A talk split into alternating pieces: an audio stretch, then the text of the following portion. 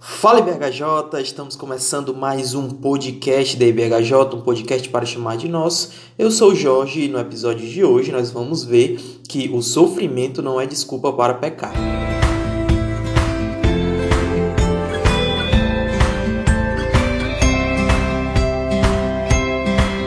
Hoje a gente vai falar sobre o sofrimento, né? mais precisamente como lidar com o sofrimento. Mas antes da gente entrar no nosso podcast em si, a gente vai para os nossos tradicionais recadinhos. O primeiro que a gente tem o nosso link na Amazon. Então, sempre que você for comprar pela Amazon, lembre de comprar pelo nosso link. Lembrando que você precisa entrar no link colocar as coisas no carrinho e depois fazer a sua compra.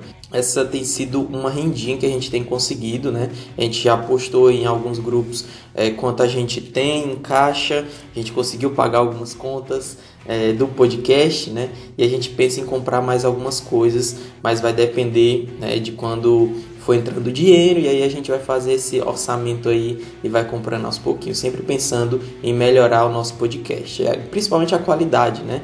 A gente sabe que os equipamentos são caros, então vai demorar um pouquinho, mas a gente espera que com esse link a gente possa conseguir. O segundo recadinho é que a gente está nas redes sociais, né? tanto no Instagram como no Telegram. No Telegram sempre é, falando né, sobre o podcast, podendo comentar ali. É sempre um debate bem legal, dá alguns feedbacks por lá, então tem sido um espaço legal. E a gente também está no Instagram.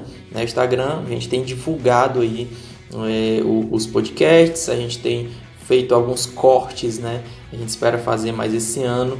Então, você né, que, que nos ouve, já curta lá a página, já siga lá a página e curta os posts que a gente faz, fizer. É, é, tente sempre também compartilhar, isso tem sido também uma ferramenta, né? Outras pessoas têm ouvido e conheceram o podcast por lá, então tem sido outra ferramenta muito legal. Então a gente vai lá para o nosso segundo episódio desse ano, a gente está bem feliz com essa volta e escute, compartilhe e que esse, essa, esse podcast possa edificar mais uma vez você.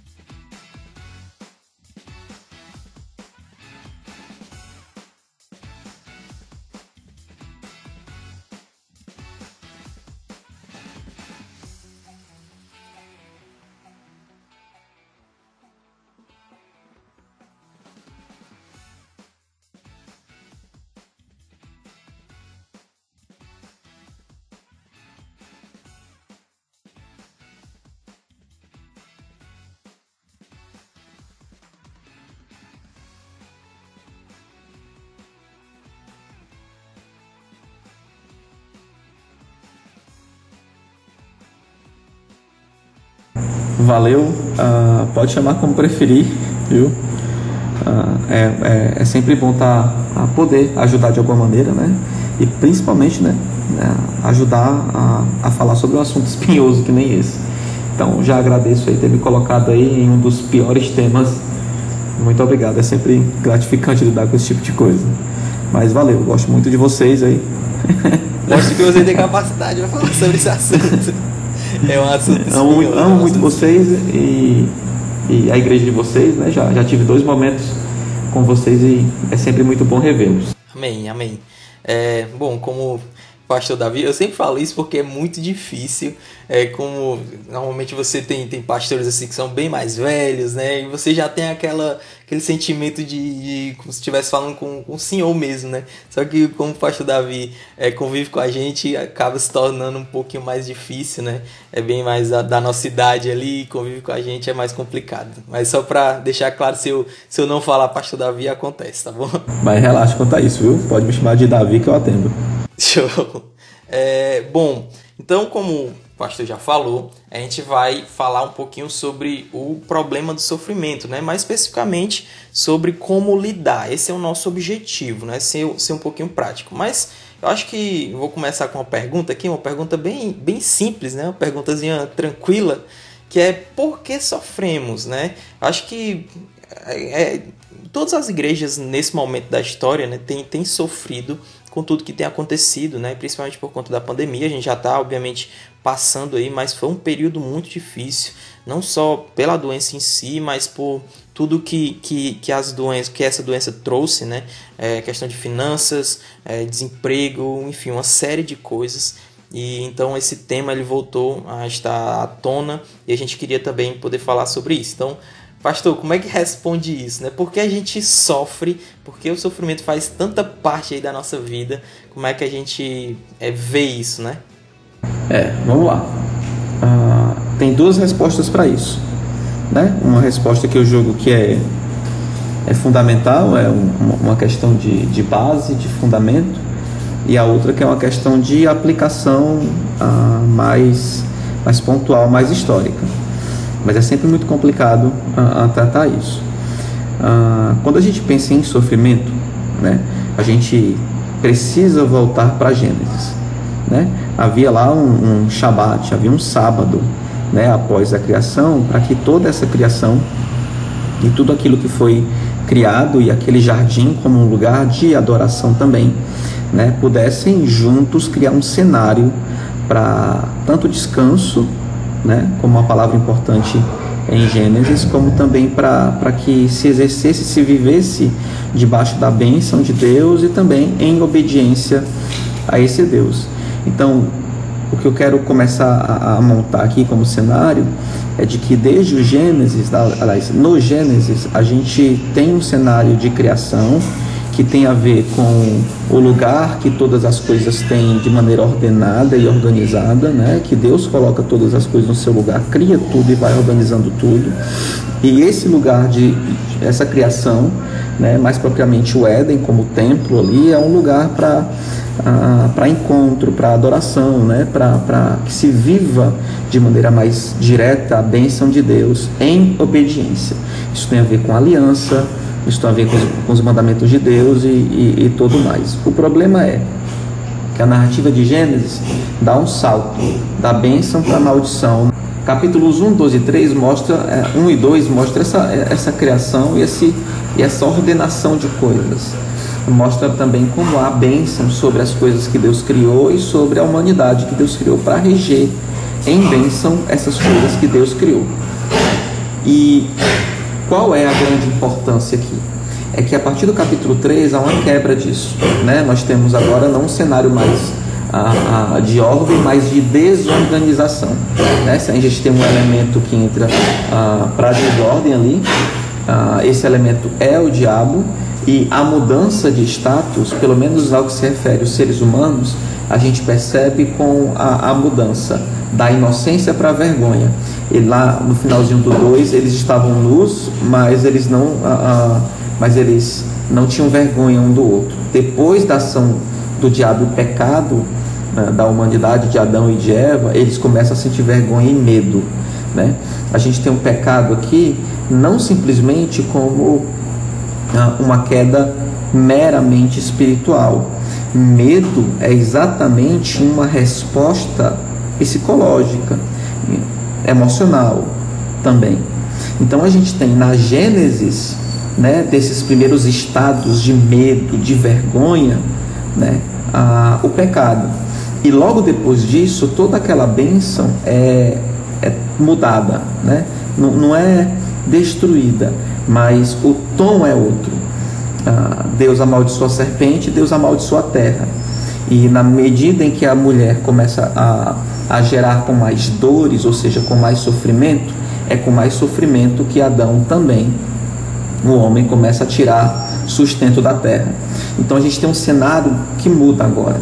Antes, aquela abundância, aquela vida debaixo de uma aliança, vida em obediência, vida ah, que tinha como ponto máximo o descanso que se que, é, é que seria voltado para adoração e agora um trabalho exaustivo, né? A, a, maternidade exaustiva, tudo isso em sofrimento. Deus não amaldiçoa aqui homem e mulher, mas amaldiçoa a terra, amaldiçoa a serpente.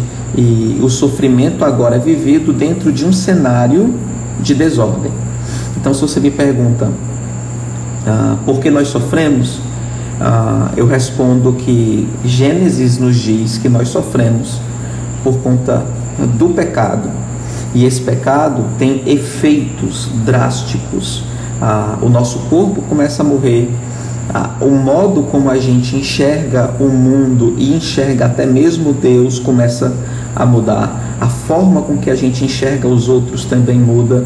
Ah, Adão e Eva estavam nus e não sentiam vergonha, depois do pecado sentem vergonha porque percebem que estão nus. Né? Então, o, o pecado muda a forma, a estrutura de análise, né? a narrativa que agora domina os corações ali pra, e, e, faz com que eles percebam a vida, a forma com que eles percebem a vida é outra. E agora, esse ser pecador, caído, que está em processo de morte, ele vive esse processo de morte dentro de um cenário de maldição. Então, a Gênesis nos responde, né? Qual é a gênese do sofrimento? É exatamente o distanciamento dessa aliança, a adoção de uma perspectiva outra que não seja de Deus, sobre Deus e sobre todas as outras coisas, o afastamento da obediência e, consequentemente, a adoção da maldição como cenário central né, para a vida humana, para o desenvolvimento da vida humana e, por que não, ah, a maldição como cenário central ali para o seguir do morrer, né, o seguir do morrer humano. Então, ah, entendo que é aí que, que a coisa começa, né? essa é a gênese dos sofrimentos. Então, essa seria a primeira resposta. A segunda resposta do porquê sofremos pode ser uma, uma resposta mais pontual, no sentido de que, ainda que eu consiga reduzir todos os sofrimentos que temos à primeira desordem, ou seja, ao pecado de Adão, eu devo reconhecer que a natureza do meu sofrimento hoje, ou aqui, ou nesse sentido, ou no outro, ou, no, ou o sofrimento do Jorge ah, ah, no trabalho, em casa, ou no seminário, do Davi ah, na rua, ah, em algum outro lugar, a natureza desse sofrimento pode ser outra. A gente, é claro, pode reduzir ao pecado, porque tudo começa aí, mas eu posso estar sofrendo por N motivos. Eu posso estar sofrendo porque eu tenho câncer, por exemplo. Né? Então, um, um, um problema, uma circunstância de natureza biológica. Qual é a natureza dessa, dessa questão? É biológica. Então, eu, eu sofro. E, e como é que eu respondo a isso? Né? Ah, você pode estar sofrendo porque não tem sabedoria. Qual é a natureza desse sofrimento? Qual a natureza de um, de um rapaz que agora ah, apareceu, teve, começou a ter os primeiros problemas na vida, no trabalho, por exemplo, e não sabe o que fazer e, e passa noites em claro porque não sabe como viver aquilo.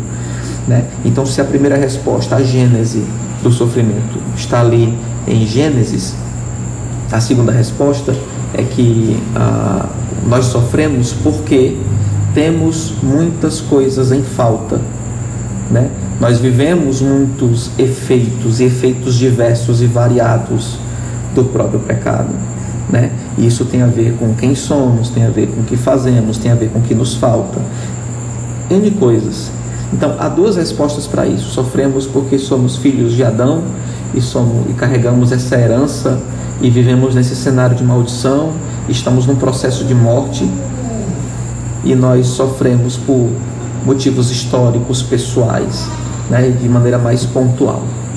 Né, né, seria por aí que eu começaria a responder essa pergunta. Eu quis começar é, com essa pergunta porque essa é uma pergunta que não é, não é só pra gente, né? É só pra gente crente. Mas todo mundo se faz essa pergunta porque todo mundo acaba passando por sofrimento na vida. Então ela é uma, uma, uma questão assim bem pontual da vida humana como um todo. Todo mundo sofre. Eu Uma vez eu estava tendo aula é, e o professor disse assim: viver é sofrer. Como se ele dissesse que isso faz parte da nossa natureza hoje, né? Então todo ser humano vai passar por sofrimento e provavelmente algum sofrimento muito pesado. Então é, é uma pergunta que eu acredito que todos é, nos fazemos. E normalmente, é, quando você está naquele ápice assim, de sofrimento, pelo menos é, o que eu penso, normalmente a gente se volta para Deus, né? Ou para é, questionar Ele, né? Do porquê estamos passando por aquilo, ou para, enfim, pedir ajuda ou algo desse tipo. Eu, eu, eu queria trazer aqui, é, eu achei muito legal, normalmente quando a gente está passando sofrimento, né, às vezes a gente não compreende tudo aquilo, e obviamente que a gente quer consolo. Eu estava lendo o livro, é, interpretando os livros históricos, não sei se é, você já, já leu, pastor. É o, é o fininho, sem ser o, o outro lá, grandão, que a gente estava lendo. Ah, tem sim, aquele, aquele, da cultura cristã, né? Exatamente. Esse não li ainda não muito. Tem, tem, um, tem uma parte lá que eu achei sensacional, que é quando ele tá falando sobre o episódio lá de Ruth e Noemi, né? que ela, ela diz que o nome dela agora é Mara, porque Deus fez ela sofrer e aquela coisa toda. E aí o autor, ele vai fazer um apontamento que eu achei espetacular, porque ele pergunta, né? E, e, e, e o que ela falou é verdade? É Deus que está fazendo isso com ela? E quando a gente olha a narrativa, né, é, o autor mostra exatamente o contrário. Mostra que Deus está com ela protegendo ela, trazendo Ruth para ficar com ela, né, para ela não ficar sozinha em meio a tudo aquilo, e como Deus mudou toda a, a, a situação de vida dela. Então, a, aquilo assim explodiu minha cabeça, porque quando a gente está no sofrimento, é, a primeira coisa que a gente vai pontuar é que é como se Deus se afastou de mim, Deus ele quer nos fazer sofrer. E obviamente que vai ter sofrimento, pelo menos eu acredito que Deus ele coloca na nossa vida, né, com propósito e a gente vai falar um pouquinho sobre, sobre isso a seguir, mas no sofrimento Deus ele não está contra a gente. Pelo contrário, né? Ele está conosco, ele está nos ajudando e a gente acaba não vendo tudo que Deus acaba nos trazendo em meio ao sofrimento, né? Todo o consolo, toda a ajuda, a, é, as ajudas mesmo que aparecem assim que a gente não consegue compreender e então esse, essa, essa fala dele assim mudou muito a minha percepção sobre sofrimento, né? Então acredito que que obviamente como o pastor falou, né, a gente sofre por conta do pecado, mas acredito que quando o pecado entra no mundo, a gente acaba sofrendo por coisas que a gente não consegue entender, né? Por, porque a gente não consegue dar uma, uma simples razão assim simplista.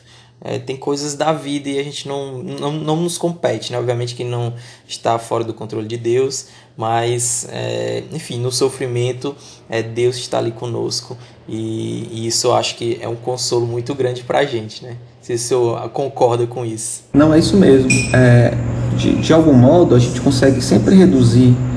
Uh, não, importa, se, se, a gente não, se a gente não tivesse pecado, se Adão não tivesse pecado, uh, estaríamos uh, no Éden, vivendo nesse ambiente de bênção, mas houve pecado e depois do pecado o sofrimento aumenta. Então, de algum modo, a gente sempre vai conseguir reduzir isso, levando para Gênesis e, e voltar para o pecado como explosão, né? Mas, de fato, a gente sofre por muitos motivos, né? N motivos hoje. Então, ainda que eu consiga levar o tema geral sofrimento para o pecado, às vezes um sofrimento específico é um efeito disso, né? Uh, não necessariamente meu, pecado, mas do pecado de maneira geral que afetou esse mundo, ou desse mundo que está debaixo de maldição também, né, em desordem. Não tem como a gente desassociar, né? É, é por causa do pecado, né? É, talvez um pecado mais direto, como um assassinato, um roubo, algo desse tipo, mas é, em outros momentos é algo que não é tão claro assim, né? mas a gente acaba sofrendo por causa do pecado, não ter para onde a gente ir. Tem uma coisa interessante em Ruth, né, que eu, eu gosto de pensar em Ruth como uma comédia. Né? A comédia não é um, um, um texto engraçado, uma comédia é algo que começa ruim e termina bem. Né? Então uh, é, um, é, uma, é um, um degra, são degraus que vão subindo né? até, a, até que se está bem. E eu, eu gosto de ver Ruth como uma novela e uma novela em uma comédia, né? Ela vai prosseguindo, vai lá de baixo e sobe até, até o estado uh, em que Deus uh, mostra para todo mundo o lugar em, a, onde queria levá-los. Eu acho isso massa.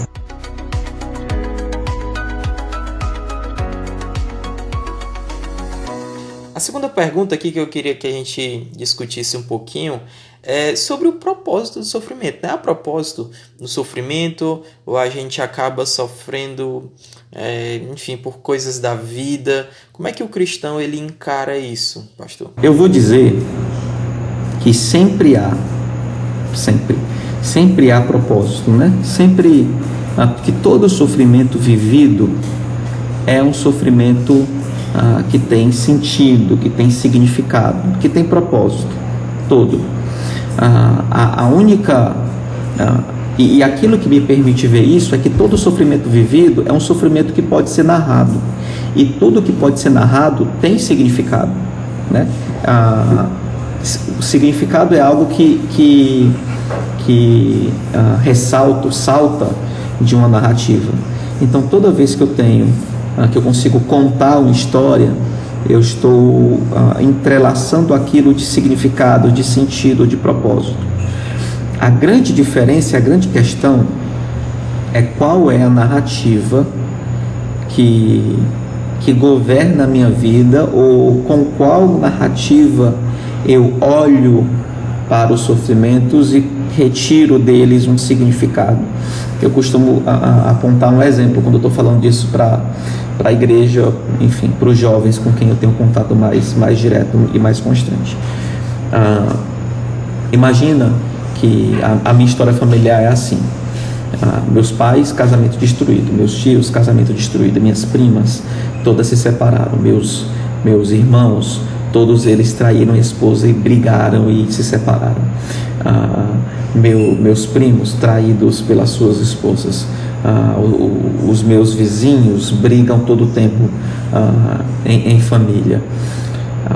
Se eu viver a minha vida e analisar o casamento, o que é um casamento, pelas lentes dessa narrativa histórica, dessa narrativa, dessa minha história ah, lidando com casamentos ou vendo casamentos destruídos, quais são os significados que eu vou ter ao olhar para um casamento?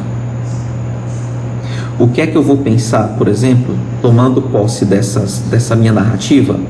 O que é que eu vou pensar ah, de um casal apaixonado que está se, se, ah, que tá trabalhando para casar no final desse ano?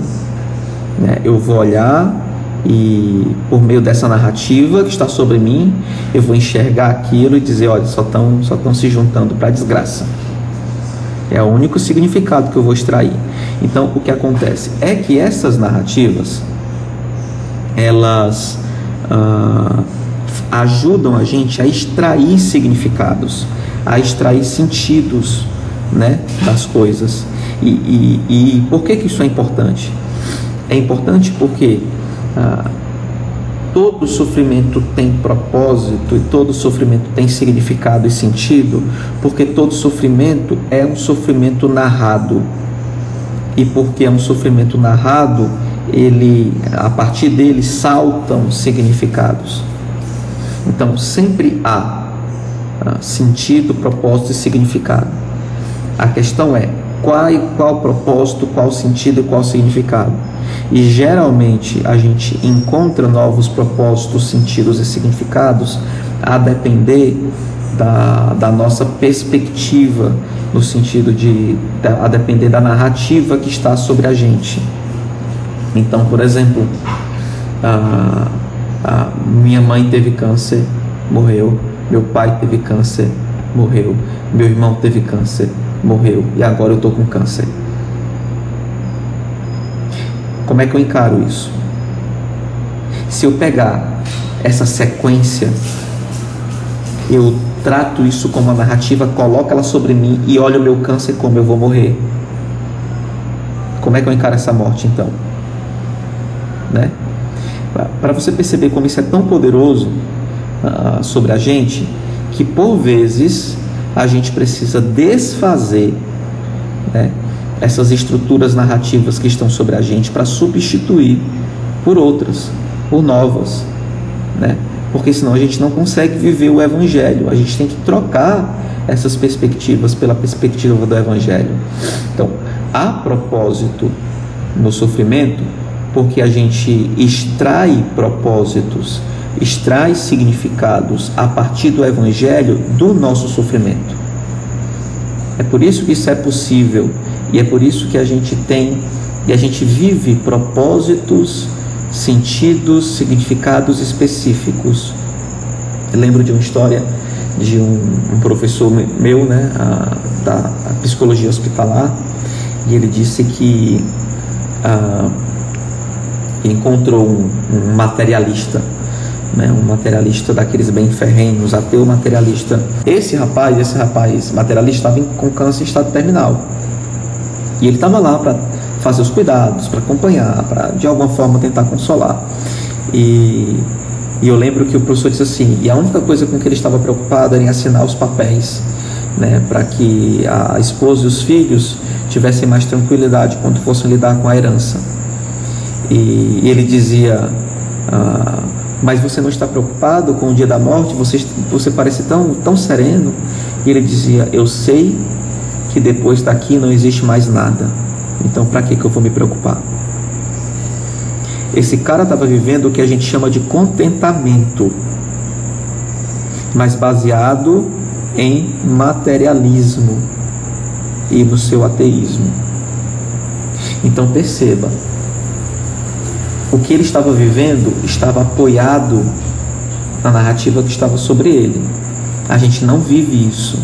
A gente não vive a morte, o câncer como materialista ainda que o efeito disso possa aparecer, mas aquilo que ajuda a gente a extrair os, os significados desses momentos vai para além. Ah, eu estou sereno porque eu sei para onde eu vou e não que eu vou desaparecer. Então existem significados que só o crente pode viver, porque o próprio Evangelho nos dá a possibilidade de extrair das experiências essas coisas. O materialista não consegue ter essa esperança de viver com o Senhor. Ele só consegue ter a esperança de desaparecer e de nunca mais, ah, ah, de nunca mais ah, voltar, de nunca mais abrir os olhos. A sua existência acabou e estou tranquilo, já vivi o que, eu, o que eu queria viver.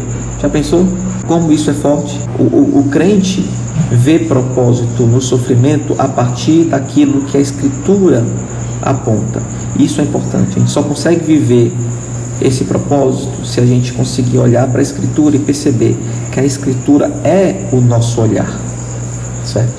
Ela é o modo como a gente uh, vê isso, porque senão a gente encontra qualquer outro propósito no sofrimento. Mas a gente não precisa de qualquer outro propósito. A gente precisa daquilo que é extraído por essa metanarrativa que é uh, o Evangelho. Então há, certo? Deixa eu tentar fazer outra, outra pergunta aqui. O senhor foi falando e eu fiquei viajando aqui em algumas coisas.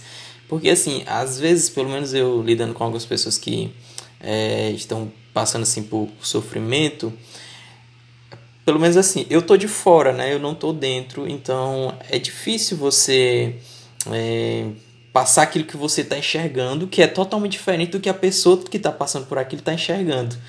É, o senhor acha que ela pode. Eu estou falando de um crente, obviamente, né?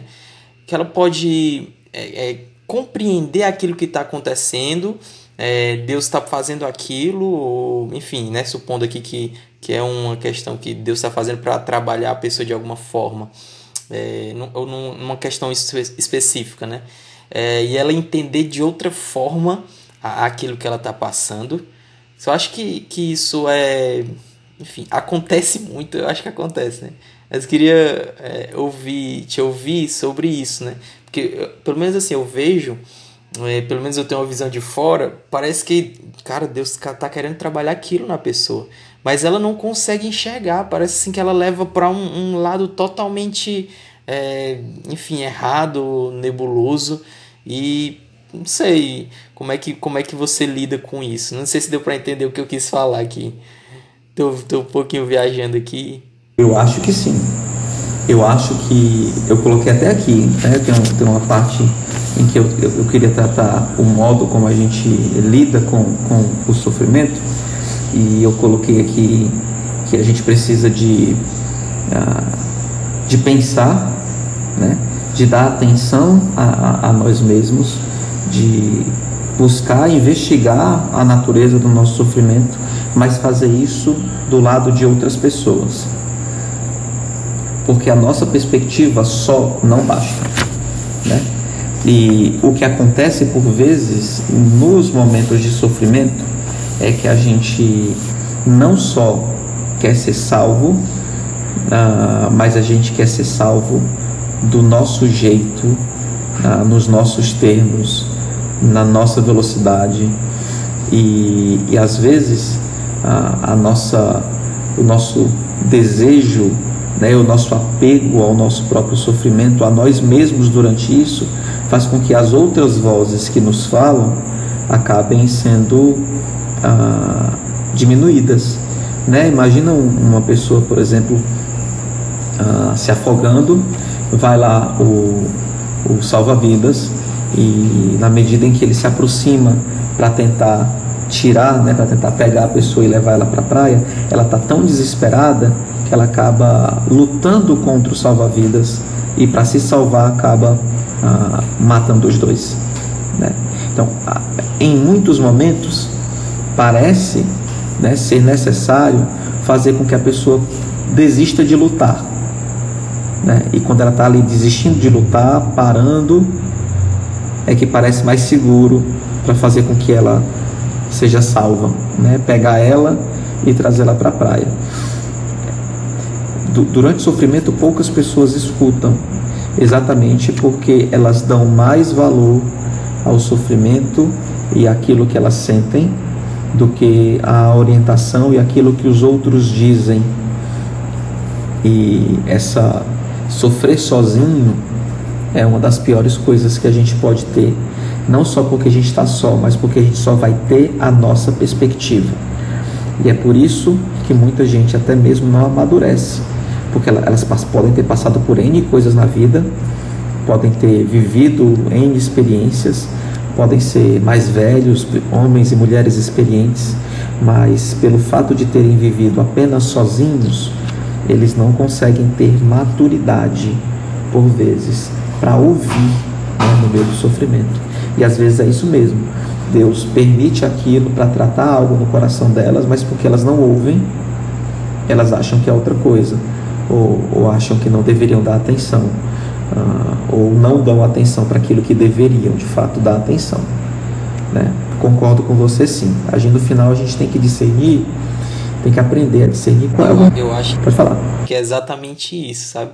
às vezes assim, e a pessoa que está no sofrimento, ela acaba não tendo uma visão tão clara das coisas, né? Pelo menos é, normalmente acontece. A pessoa está tão desesperada, o que ela quer é se livrar daquilo logo.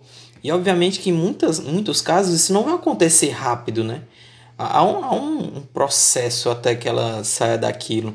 E aí ela não consegue, como, como bem falou, né? Salva-vida vai lá tentar ajudar e ela briga com salva-vidas e não consegue passar daquilo. Então acho que esse é, um, é algo muito prático assim. E eu, eu acho que isso acontece muito que a gente, a gente considera o sofrimento como a parte mais importante da nossa vida. Quando a gente começa a sofrer, o nosso sofrimento é a parte mais importante da nossa vida. E a gente não percebe que ah, esse sofrimento pode ser doloroso, mas ela, ele pode não ser a parte mais importante da vida. E se a gente lida com ele como se ele fosse tudo para nós, aí a gente perde o rumo muito fácil. É como se ele se transformasse num Deus mesmo? É, imagina só, faz um ponto, um ponto na num caderno, um ponto, só um pontinho. Aí tu pega teu celular, coloca perto e começa a dar zoom. Esse ponto vai aumentar, né? Vai aumentar e vai aumentar e vai aumentar a ponto de tomar toda a tela do celular, certo? Ou seja, um pontinho, dependendo da proximidade, do apego que você tem a ele, pode se transformar no seu mundo, no seu mundo inteiro, em tudo aquilo que você vê. Entendeu? Você tem, você está sofrendo e de repente tem, tem aquela, aquela, aquele óculos, né? Exatamente. Se você enxerga tudo por aquilo. Exatamente. É isso mesmo. E eu acho que às vezes é essa a questão. A gente está tão preocupado em sofrer ou às vezes em sair, em, às vezes em supervalorizar o que vivemos, né? Ah, que a gente se aproxima demais do sofrimento sem, sem segurança e acaba se afogando nele.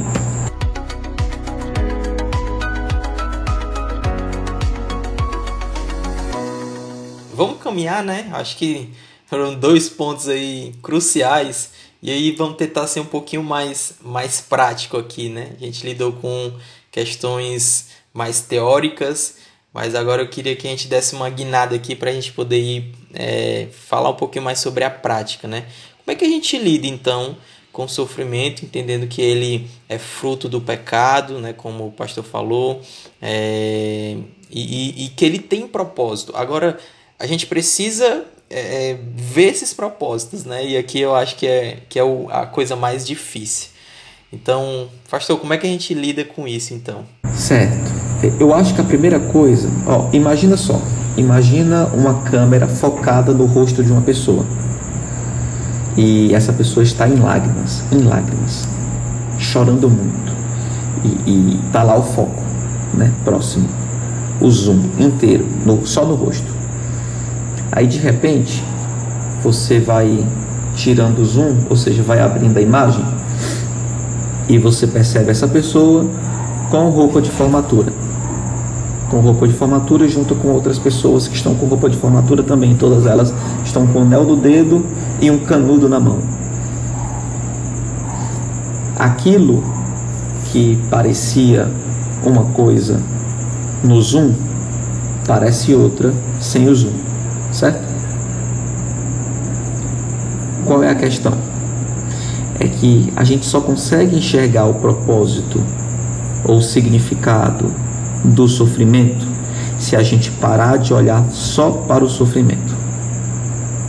Geralmente, se a gente usa o sofrimento como lente para ver o mundo e as coisas, a gente não encontra propósito e significado para ele. Nele só não sei lá, quando eu tenho uma dor, eu sei né, que há um propósito naquela dor. Ah, eu sinto dor de cabeça ah, quando eu tenho muito trabalho para fazer e estou aperreado para terminar.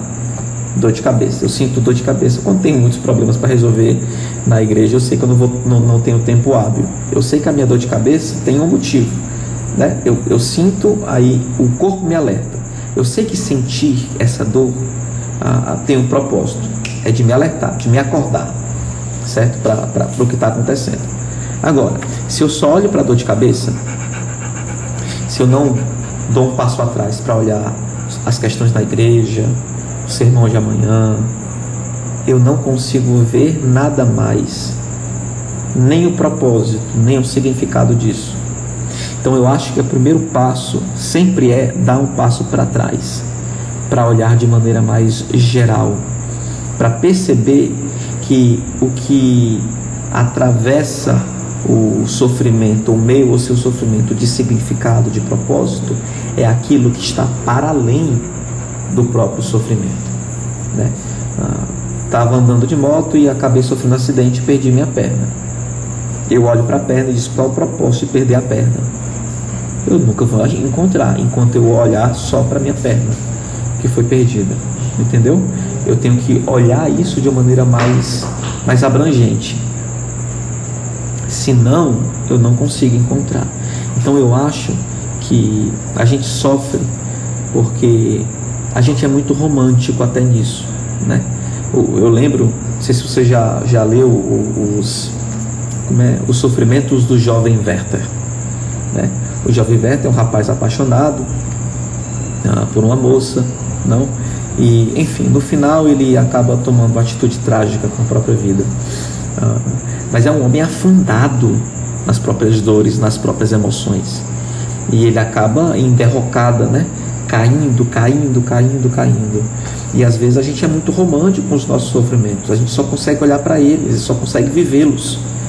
E eu acho que a primeira coisa a fazer para a gente encontrar o propósito, o significado disso é dar um passo para trás. Paulo, Paulo em a gente usa 1 Coríntios 10, né? Diz assim: Olha, mas Deus não vos deixará que vocês sejam tentados para além das forças de vocês. A gente diz assim: Tá vendo, meu irmão? Deus vai deixar você ser provado só na medida em que você consegue suportar. Mas eu acho que o contexto desse texto aí é mais sobre tentação para o pecado. Ele está dizendo: olha, você nunca vai conseguir dizer que foi tentado para além das suas forças, porque Deus dá o escape, ou seja, você consegue dizer não para o pecado. Em, primeiros, em 2 Coríntios capítulo 1, Paulo diz assim, ó, que nós fomos provados para além das nossas forças de uma maneira tal que a gente pensou que ia morrer, ou, em algumas traduções, nós desesperamos da própria vida. Aí Paulo diz: Mas isso tudo foi para que nós lembrássemos que uh, Deus é o Deus que ressuscita os mortos. E com a consolação com a qual nós somos consolados, nós, isso transborda de nós para vocês. Ou seja, ele só consegue pensar no sofrimento dele de maneira adequada, vendo o propósito, quando ele começa a olhar para coisas que vão para além do sofrimento dele. Então a resposta não está simplesmente em olhar para o sofrimento e então, achar um, um, propósito como se isso fosse uma, uma, uma cesta cheia de coisas e eu vou mexendo. É, é parar, deixar, deixar a cesta e ver como é que aquela cesta compõe o cenário que eu estou vivendo. Entendeu? Aí eu consigo perceber que o, o meu câncer em estado terminal. Uh, é, é um, se transforma em um púlpito para pregação quando eu estou na enfermaria. E eu digo isso porque uma, uma das nossas irmãs faleceu tempos atrás, né, ano passado, ah, depois de, de, né, de lutar muito, dois anos contra o câncer. E o filho dela acompanhava ela e, e ele dizia: Mãe, pare de pregar, o pessoal que já é crente. Né? A senhora precisa guardar as forças da senhora. Ela disse: Vou continuar pregando. Né? E, e imagina só: né? a enfermaria se transformou em um ponto de pregação para aquela mulher. E ela só consegue, a gente só consegue fazer isso quando a gente para de olhar para o câncer, quando a gente para de olhar para a perna quebrada, quando a gente para de olhar para a sala, ah, para a UTI, quando a gente para de olhar para essas coisas e olha para o cenário inteiro e a gente percebe que Deus está agindo e montando esse quadro. Aí a gente consegue encontrar propósito uh, no sofrimento, né? Uh, sem isso eu acho que é muito difícil. A gente não consegue extrair sentido do sofrimento usando apenas as lentes do sofrimento, apenas Esse as lentes pouco, que o né? sofrimento né? dá. Mas Deus, Deus é maior que o meu sofrimento. Eu acho que, eu acho que a gente precisa afirmar isso, né? Deus é maior que o meu sofrimento. A minha vida não se resume a, a, a isso que eu estou passando agora. Até porque a gente sabe que uma hora isso vai acabar. E uma hora a gente vai viver num, numa época onde não vai mais ter sofrimento. Então, Deus é maior do que isso. Né? Deus é maior do que o meu sofrimento. E eu acho que é uma, uma das verdades assim que a gente precisa falar para o nosso coração constantemente. Senão a gente vai é, se afundar no sofrimento, né? E a gente vai, enfim, se tornar aquela pessoa melancólica, né? Tudo para ela é ruim tudo para ela é, sofre, tudo para ela, tudo acontece com ela, né? E, e para o crente ele não pode ser assim. É, se transforma. É, se transforma em um, em um modo de viver, né? Em um modo de viver. É, é bem ruim isso. Pastor, nossa última perguntinha aqui, para a gente poder caminhar para o final, é como ajudar então alguém que está sofrendo, né? Como é que a gente conversaria com essas pessoas, o que, que a gente pode fazer para aliviar o sofrimento dela, embora em alguns casos né, seja, seja bem complicado, mas eu acho que gente pode ajudar, né? Como é que a gente faz isso? Seguinte, eu elenquei aqui algumas coisas importantes que eu julgo ser importantes e que eu julgo ser práticas.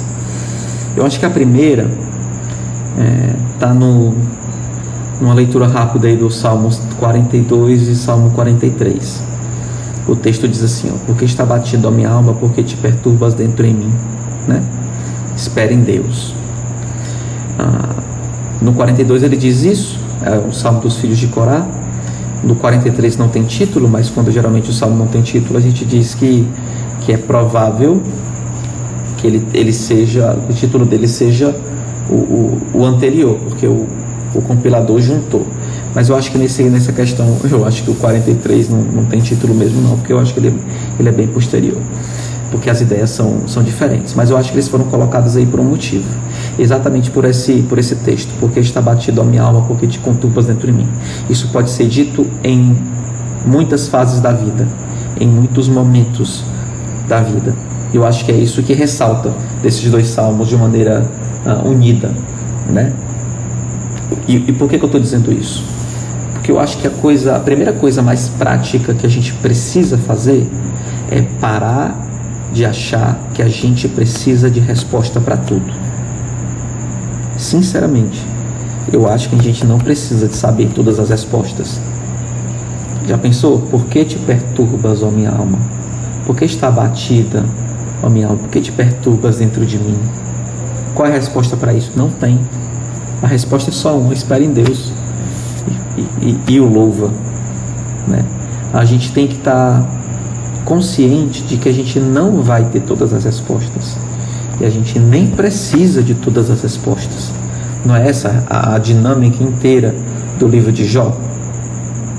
Jó fazendo perguntas, perguntas, perguntas, questionando, questionando, questionando. Aí chega nos últimos capítulos, Deus faz perguntas, perguntas, perguntas.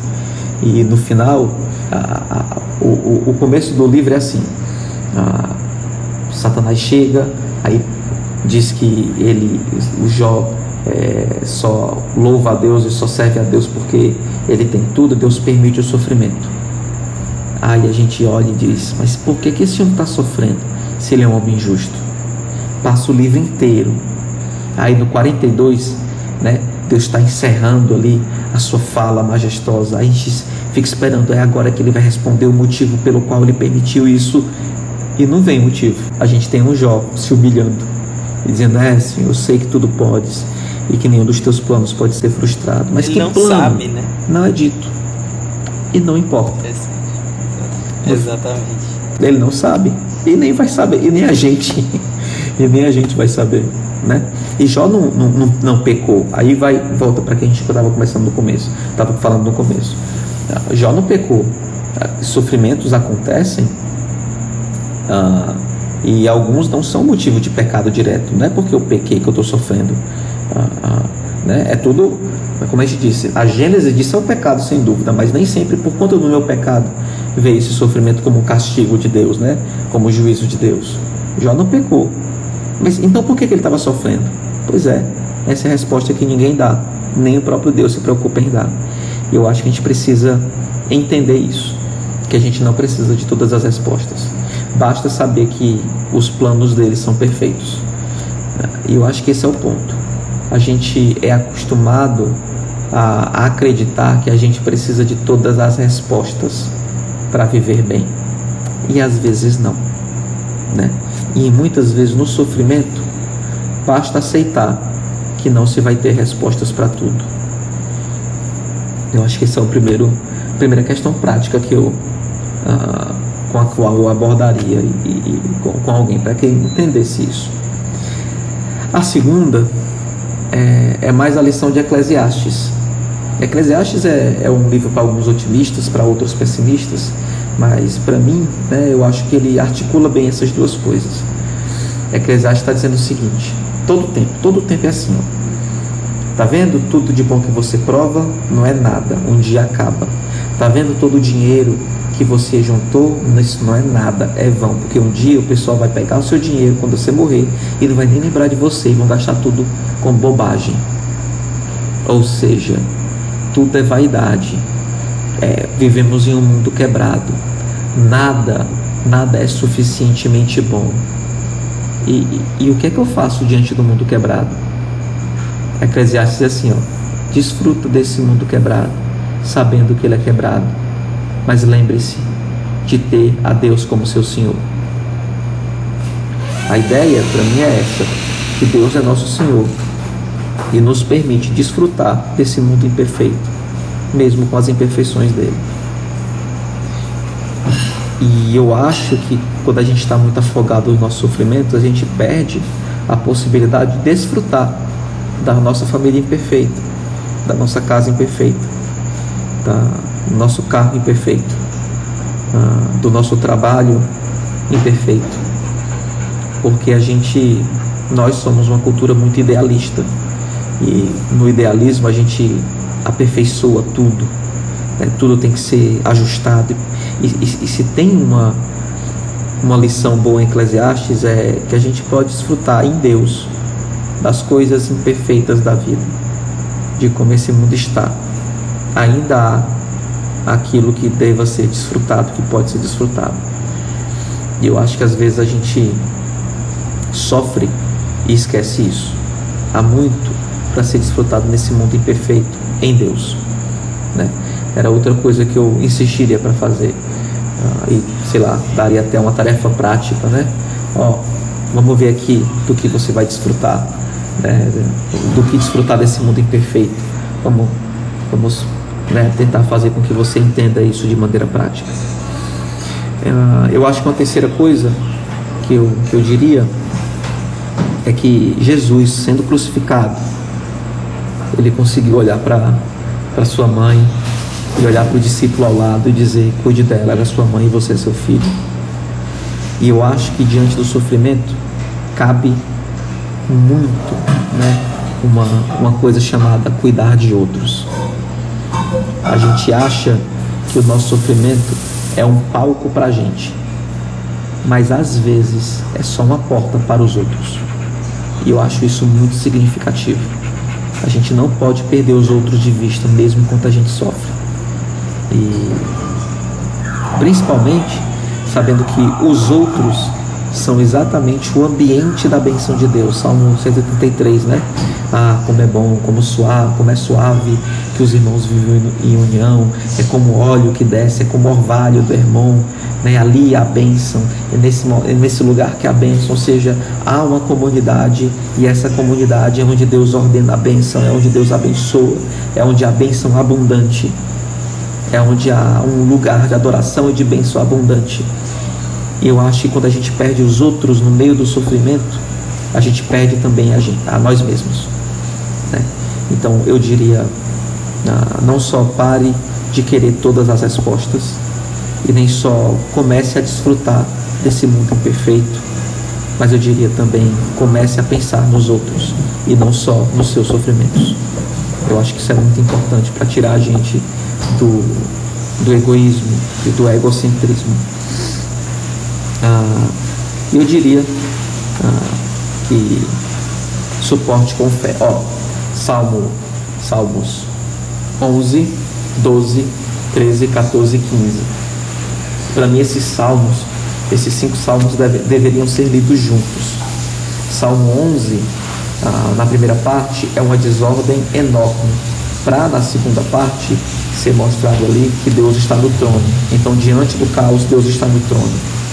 1, versículos 1 até o versículo de número 4, 3, 4, a, a caos. A partir do 4 para o 7, Deus está no trono. Como é que eu vivo diante do caos? Lembrando que Deus está no trono.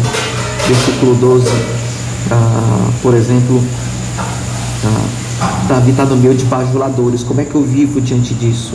Ele está no meio das suas, das suas dificuldades também. Ah, e ele confia no Senhor, que Deus o guarda, Deus é refúgio dele. No capítulo 3, no, no, no, no Salmo 13, parece que as coisas estão demorando. A, a, vida continua cheia de ímpios do lado.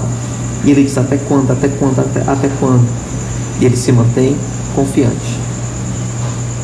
No Salmo 14, parece que as coisas não vão bem no, no, versículo 7 ele diz: Quem dera que, da, que a salvação venha de Sião. Ou seja, parece que a tribulação continua e demora. E, e, eu acho que o texto é exatamente isso, que o caminho é exatamente isso. Como é que eu vivo diante de um mundo ímpio? 11, 12, 13, 14, 15. A resposta está no 15: de maneira justa, com integridade, com justiça. Ou seja, como é que eu espero e como é que eu vivo essa vida, né, essa vida nesse mundo quebrado, nesse mundo amaldiçoado, nesse mundo cheio de problemas, nesse mundo cheio de sofrimento, esperando, dizendo até quando, até quando, até quando. Eu vivo morando com Deus, habitando com Deus, sendo íntegro, perseverando e esperando. Ah, eu acho que eu diria essas coisas. Eu diria: seja paciente. Ah, as coisas não são não, não são tão rápidas ou, ou isso não melhora. Já disse para de pessoas, eu acho que isso aí não melhora não, viu? A tendência é piorar. Eu acho que a única coisa que você pode fazer nesse momento é viver o evangelho, viver em integridade. E Deus cuide. Eu acho que às vezes a gente precisa aprender que aprender a continuar vivendo em um mundo quebrado, em um mundo cheio de sofrimento, para que a gente entenda no final a usar de sabedoria quando a gente mesmo sofre, quando nós mesmos sofremos. Amém, amém. Acho que é, não é justificativa, né? Sofrimento não é justificativa para eu viver do jeito que eu quero. Eu sei que talvez você esteja passando algo muito difícil, mas saiba que a forma que Deus quer e a forma que ele caminhou aqui, né, em meio ao sofrimento, foi fazendo a vontade de Deus e é assim que a gente também deve caminhar. Pastor, muito obrigado por ter aceitado esse convite. A gente está numa sexta-feira, 11 da noite, é, e o pastor aceitou para estar tá aqui com a gente, para poder nos ajudar a tratar sobre esse assunto. E eu tenho certeza que vai ser uma bênção para a nossa comunidade, para a nossa igreja. Então, muito obrigado, pastor, por ter aceitado, por estar aqui com a gente, por me aguentar aí. E, enfim, sucesso na sua vida e que você continue sendo sendo bênção aí na, é sua, é na sua igreja. Eu que agradeço, viu? Eu que agradeço a, a possibilidade de, de ajudar. Espero ter, espero ter ajudado uh, de novo, tá? E, e me disponho a ajudar sempre que, sempre que puder. Amém. Muito obrigado, pastor. Então, esse foi mais um podcast da IBHJ, o nosso segundo aí depois dessa nossa volta e a gente está muito feliz por estar tá dando continuidade ao nosso, nosso terceiro ano e a gente está muito feliz por isso. Então, tchau, tchau pessoal, até a próxima segunda, se assim Deus permitir. Tchau, tchau pessoal.